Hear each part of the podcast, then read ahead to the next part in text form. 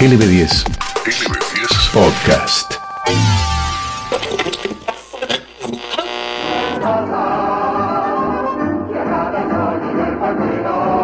Cada vez que escuchás este sonido, indefectiblemente te trae a Mendoza, estés donde estés, seas de donde seas. Y cada vez que escuchás este jingle, el viaje se completa.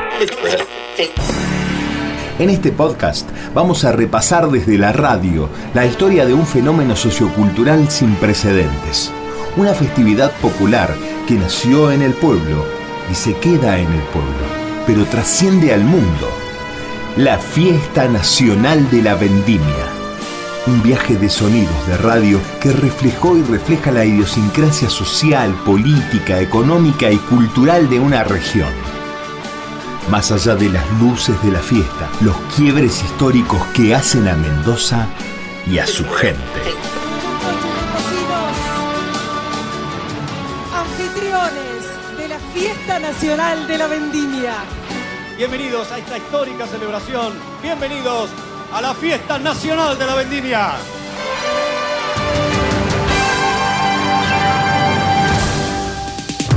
Estás escuchando LB10 Podcast.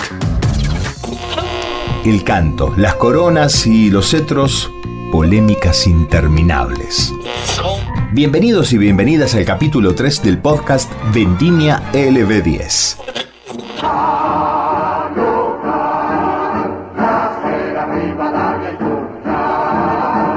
El canto a Mendoza. Como notarán, esta es la versión con letra original que no contiene a Malargüe en la misma.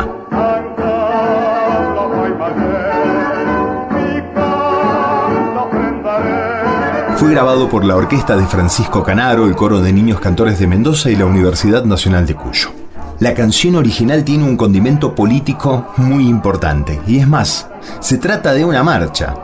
Todas las canciones que identifican a países, regiones, instituciones políticas y sociales del siglo XIX son marchas militares. Sobre el canto a Mendoza, consultamos a la profesora Elvira Búcolo, quien nos relata además una anécdota muy simpática. El canto a Mendoza. ¿Cómo es que llega a manos de Hugo del Carril? ¿Cómo es la historia de esa canción que incluso varió y cambió en el tiempo? Si bien en el decreto de creación de la fiesta eh, dice, habla del llamado concurso todos los años, bueno, hay varias canciones, ¿no es cierto? Pero la del año 46, cuando llegamos al año 1946, que es el canto a Mendoza, gustó tanto al decir de Josefina Di Pietro, que fue la reina que representó a las Heras y que eh, fue coronada como reina nacional de la vendimia, gustó tanto, dice que la gente salía eh, de la fiesta cantándola. Entonces, este, en el año 47 y 48 también se llamó a concurso, pero la gente seguía acordándose de esta fiesta del año 46, de esta música del año 46. Por eso el gobierno decidió instituirla como la marcha oficial de la vendimia. Y bueno, estábamos hablando de un gobierno peronista, por tanto, este, ustedes saben que Hugo del Carril era peronista y se le pide que eh, la interprete con la partitura original que fue donada al archivo de la provincia. Vio que el archivo empezó a hacer este colección de objetos de vestimentas eh, que representaban a la, a la vendimia y que estaban celosamente guardados y además los conservábamos y los arreglábamos como correspondía para cuidarlos en el tiempo. Josefina Di Pietro, ella donó un cuadro de ella como reina eh, nacional de la vendimia del año 46 y donó dos partituras una que es la del 46, la original, y otra del año 38. ¿Cuándo se modifica? la Porque eh, había una modificación allí en la letra, hubo una modificación en la letra del canto a Mendoza, ¿o no? Sí, sí, sí, por supuesto. Porque em, en el momento en que se crea el canto a Mendoza, la marcha a Mendoza, em, todavía eh, los dos departamentos del sur, eh, San Rafael y Malargo, estaban juntos. Pero en el año 50, 1950, eh, Malargüe se separa de San Rafael y se eh, constituye en un departamento más de la provincia.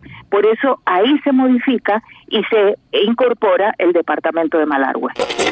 ¿Pero siempre fue fiesta nacional?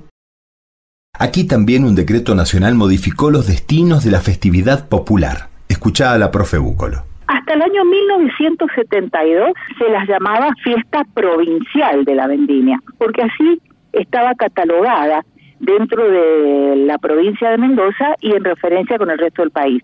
Pero un decreto de fines del 72, un decreto nacional, la sube de categoría la fiesta. Y entonces se llama, se empieza a llamar a partir del año siguiente eh, Fiesta Nacional de la Vendimia. Y este, hay un articulado, un artículo que dice que todas las reinas que habían sido electas este, antes de ese año, es decir, a partir del 36 en adelante, iban a ser denominadas eh, reinas nacionales. Es decir, que el decreto era retroactivo. retroactivo a la primera reina de la vendimia. Entonces, en el 73, Noemí Sebastianelli, que representó a Tunuyán, fue coronada como reina nacional de la vendimia. Hubo una reina nacional que por defender sus derechos individuales finalmente logró dar una categorización al resto de las reinas. La reina sindicalista que generó una convulsión en 1974. Murió Perón, gobierna Isabel. López Rega maneja grupos civiles armados, la AAA, Montoneros, el ERP y Latinoamérica que comenzaba a caer en una serie de golpes de Estado cívico-militares que nos llevarían a la noche más larga. En este contexto, Estela Maris Laborde cambia los destinos de las reinas en adelante. Escucha. En el año 74, quien resultara mm, electa por el departamento de San Carlos, Estela Maris Laborde, decide protestar este, porque no le han pagado eh, el premio que le habían dicho. Le habían dicho que le iban a dar vestido, que le iban a dar, le iban a regalar un automóvil, este, y no se lo regalan. Entonces, entonces decide protestar y dice que va a renunciar. Eh, se enteran a nivel nacional y como estaba bastante convulsionado el país políticamente, eh, la mandan a llamar. Va hasta Buenos Aires y le preguntan, bueno, si había algún problema político y ella le dice que no, que no tiene ningún problema político, simplemente que no han cumplido con lo que le habían prometido. Entonces, vuelve a Mendoza con la promesa de que le van a donar, le van a dar el auto que le habían este, prometido.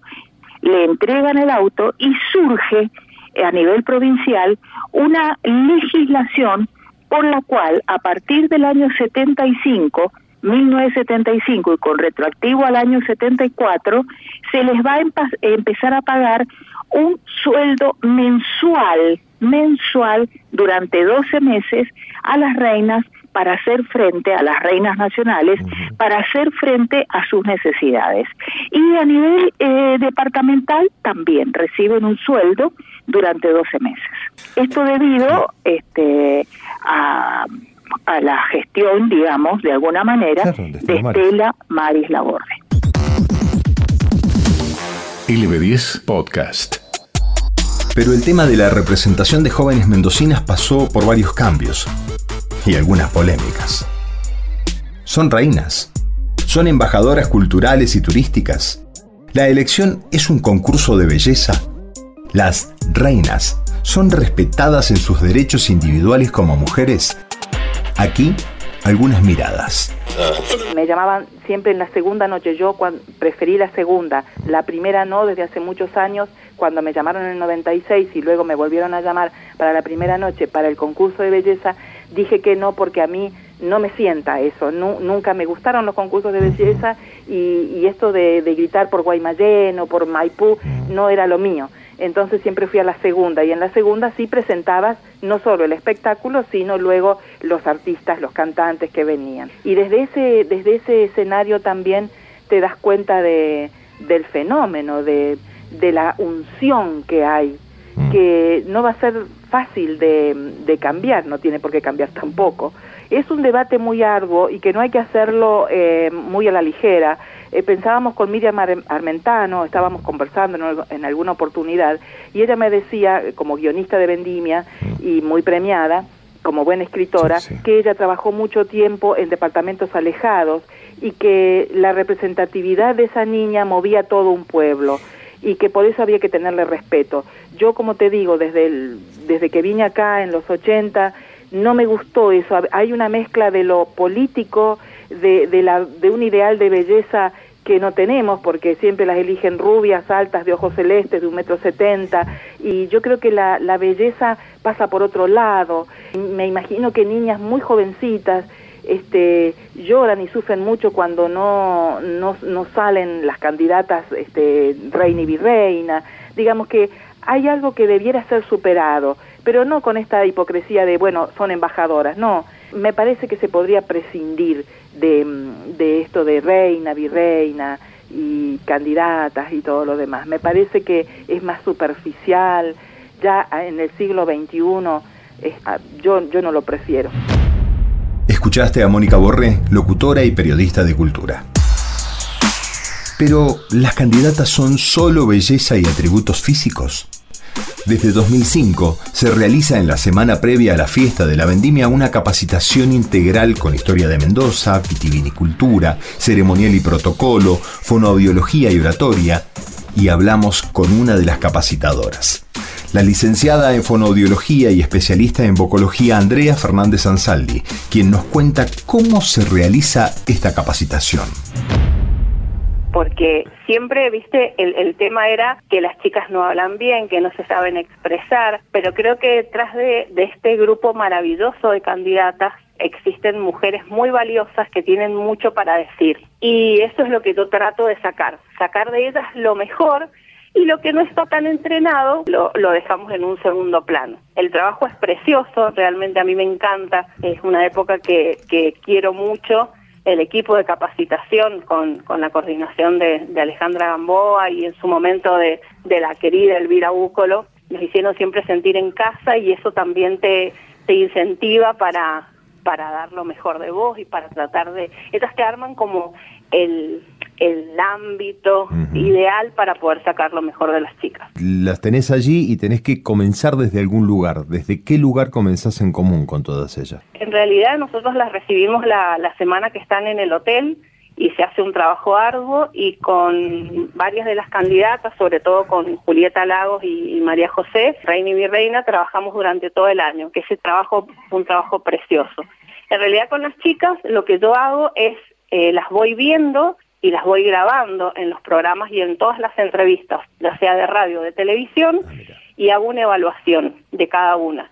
Entonces, cuando yo llego a la capacitación, llego con una fita de cada, de cada candidata para ver qué es lo que hay que trabajar. Trato de ir ganando tiempo antes porque el tiempo en la capacitación es muy poco. Los atuendos, la presión del momento y los discursos son elementos fundamentales en los que se trabaja con las candidatas desde hace 16 años. Así lo explica la licenciada Fernández Ansaldi. En realidad lo que tratamos de trabajar son los discursos, es como ellas quieren, quieren decir, cómo lo pueden decir, eh, son representantes de, un municipio, pueden ser representantes de la provincia, seguir buscándole la estructuración de su eh, comunicación de la mejor manera posible acorde a las posibilidades y al entrenamiento que tenga cada uno. Siempre pasa que la reina, eh, las chicas no nacieron y su, su mundo no es eh, ser reina. Entonces es muy difícil. Yo creo que si a cualquiera de nosotros nos ponen en una situación así, es bastante difícil. Y como siempre digo, imagínensela, con tacos, con una capa que pesa un montón, con una corona que pesa un montón, con un cetro que te rige, que te restringe el movimiento de los brazos y encima tener que sonreír, hablar bien, ser simpática y tener una comunicación impecable. Eh, creo que cada una va buscando la forma, vamos tratando de, de sacar esa mejor forma para que para que la gente se comunique con ellas, pero no es tan fácil. Viste que la gente dice mucho, ay, pero no saben hablar, pero no saben esto. No es fácil estar en el lugar de las chicas. Yo que estoy ahí eh, veo lo que ellas pasan y, y la preocupación de no fallarle al público, de no fallarle a la gente, es muy grande y se preocupan muchísimo por hacer las cosas bien. Siempre cuento la misma anécdota con María Paula García, que fue nuestra soberana en el 2007, que Paula en un momento, una de las heridas de la corona, mira lo que te voy a decir, se le había, eh, estaba, se le había dado vuelta en la cabeza y me decía, André, no podía pensar lo que iba a decir porque tenía el clip enterrado en, en el pelo. Entonces fíjate cómo pueden ser distractores. Antes la capa tenía un broche muy grande, el broche se apoya en la base del cuello, eso también restringe mucho la respiración. Antes se usaban muchos corsets, los vestidos eran como muy encorsetados, entonces es falta el aire. Sobre vendimias estamos trabajando con, Mariana Jury, con todos los eh, eh, artistas, no con todos, con los representantes de los artistas, eh, directores. Va a ser una vendimia, tienes una vendimia distinta, será, será virtual, veremos en, qué condiciones haremos, pero sí queremos llegar, como queremos llegar a toda la sociedad, a aquellos artistas que no, que no tienen trabajo, ver si podemos generar desde el Estado alguna, algún tipo de trabajo para, para que no pierdan todos sus ingresos que sabemos que esperan esta época del año para eso. En eso estamos hablando en forma conjunta con, con, los intendentes y hemos llamado a, todo el espectro cultural de la provincia de Mendoza que aporten ideas a ver cómo podemos hacer una vendimia que sea compatible con la situación de, pandemia. Obviamente yo descarto una vendimia con público, descarto una vendimia masiva de 1.200 artistas en un escenario para hacer algo virtual porque no hay manera que pueda ser posible eh, en esta situación. En el año 2020 la pandemia de COVID-19 detuvo al mundo. Ante este panorama, el gobernador Rodolfo Suárez dijo en los micrófonos de LB10 que la edición 2021 sería virtual, no presencial, y luego se supo que no habrá elección de candidatas ni reina nacional. Pero esto no es inédito para la vendimia. En el año 1985 no hubo fiesta, ni se eligió reina, pero sí, por cosa del destino, el mismo apellido reinó dos veces seguidas. Tous. Escucha la anécdota en voz de Elvira Búcolo y de sus protagonistas.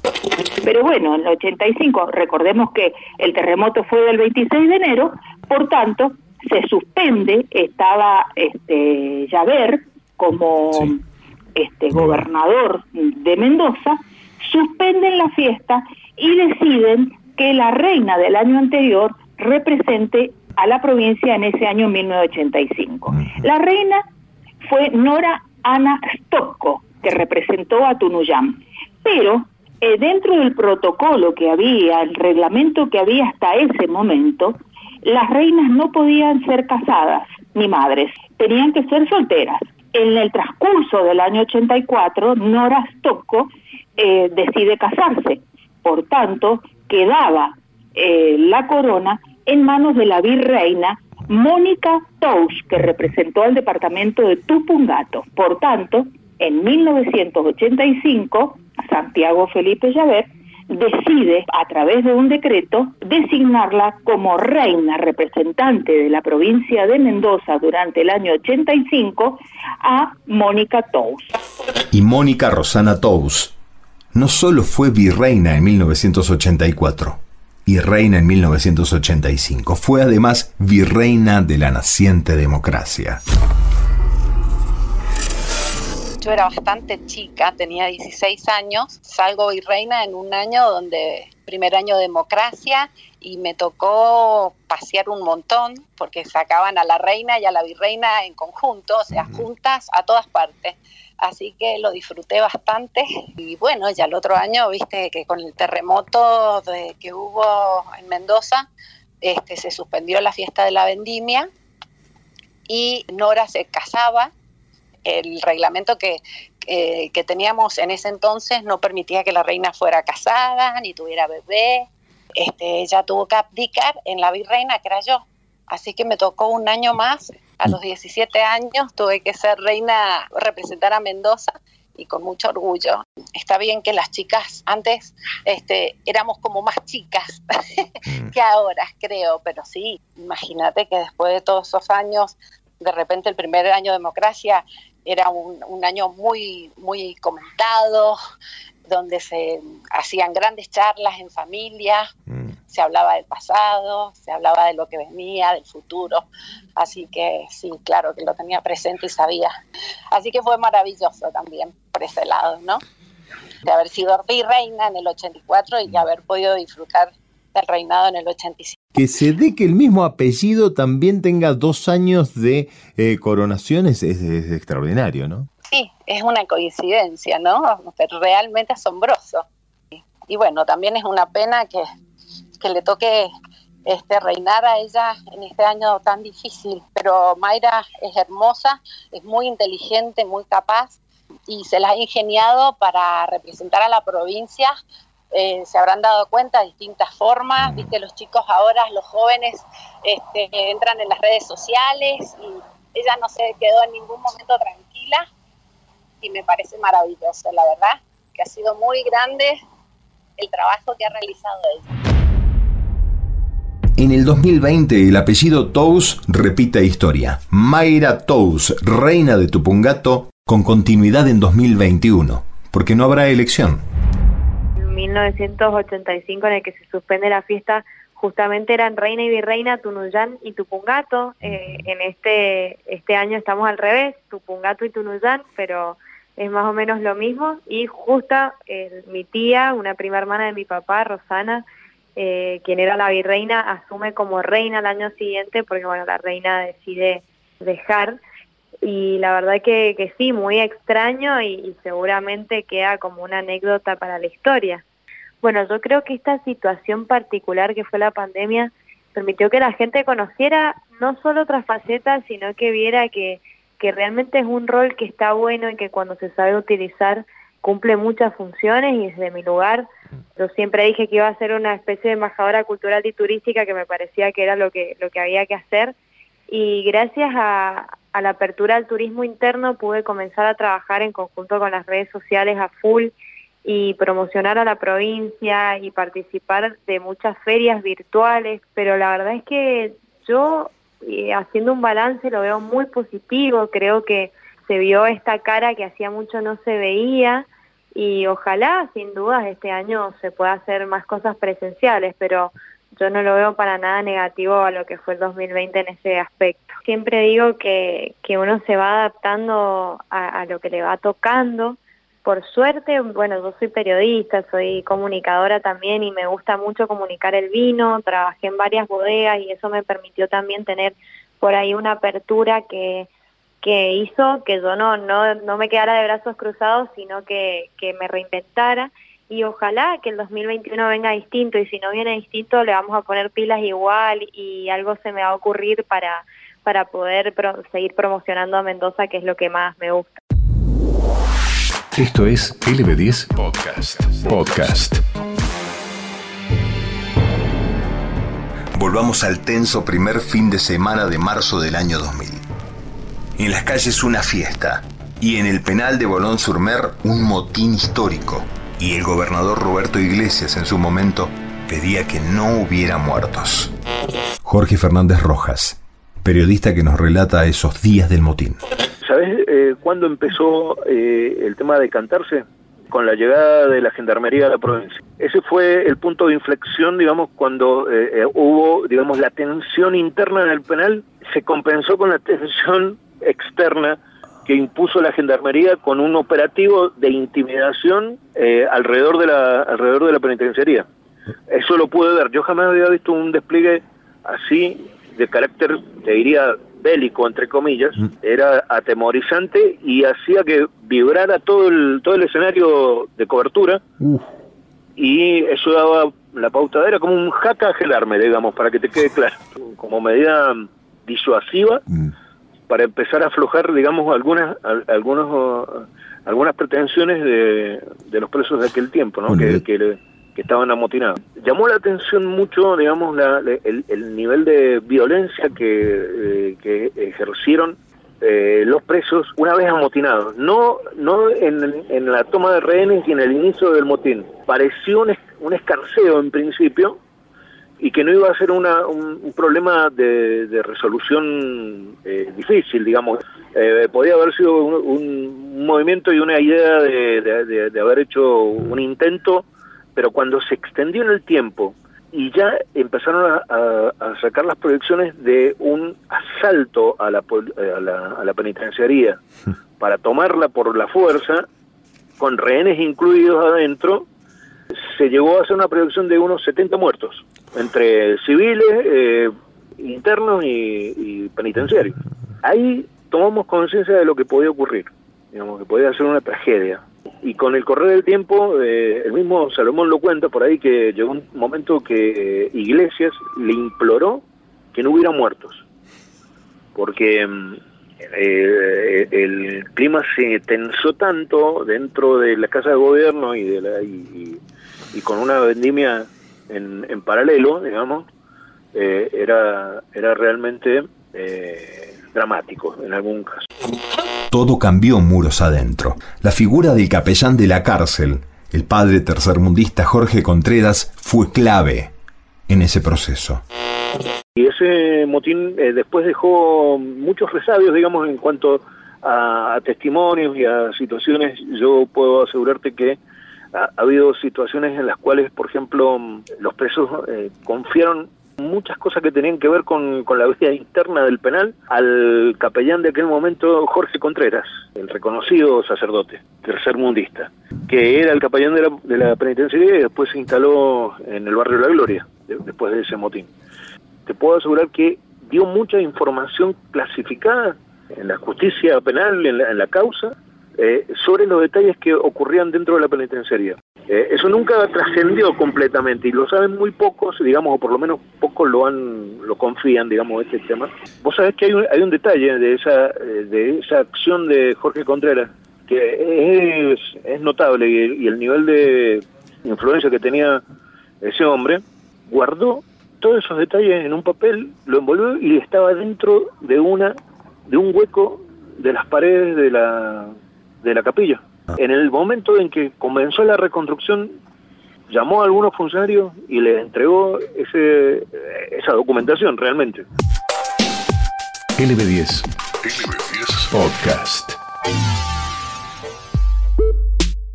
La radio como protagonista de cambios sociales en la provincia. La vendimia como telón de fondo de esos cambios. Seguí los podcasts Vendimia LB10 y entérate de más. Fiesta Nacional de la Vendimia. En realidad la, vendimia siempre ha servido como justamente como un, espacio para poder ver esas negociaciones entre la nación y la provincia. Yo creo eh, en eso, en, en que el intérprete optimiza lo que tiene. Muchos guiones cinematográficos o muchas obras de teatro están optimizadas por la actuación. ¿Solo tradición? Se transforman en expresiones de deseos que, artísticamente están perimidos. La estructura que hoy se maneja de la vendimia a nivel artístico no tiene libertad. Em, ese espectáculo no está puesto en función de esa, de esa construcción identitaria, sino que está puesto en función de algo que tiene que ver con más bien lo contrario, con la, con la forma, nada más que con la forma. Identidad. Nuestra fiesta nacional, junto con las departamentales, junto con las distritales, muestra realmente lo que es el espíritu mendocino, ¿no? Arte. Lo visual de Vendimia que es imponente, tiene un marco gigantesco de histórico y creo que es una fiesta esperada y que todos celebramos en el formato que sea, pero para mí es de mucha inspiración y creo que le debo mis inicios en el arte gracias a Vendimia. La radio, siempre la radio. La radio es para mí este, el micrófono, es la comunicación total y el, el modo de conversar de, de, de ¿no? Con el oyente. Podcast LB10 Vendimia. Seguí escuchando y descubrí más.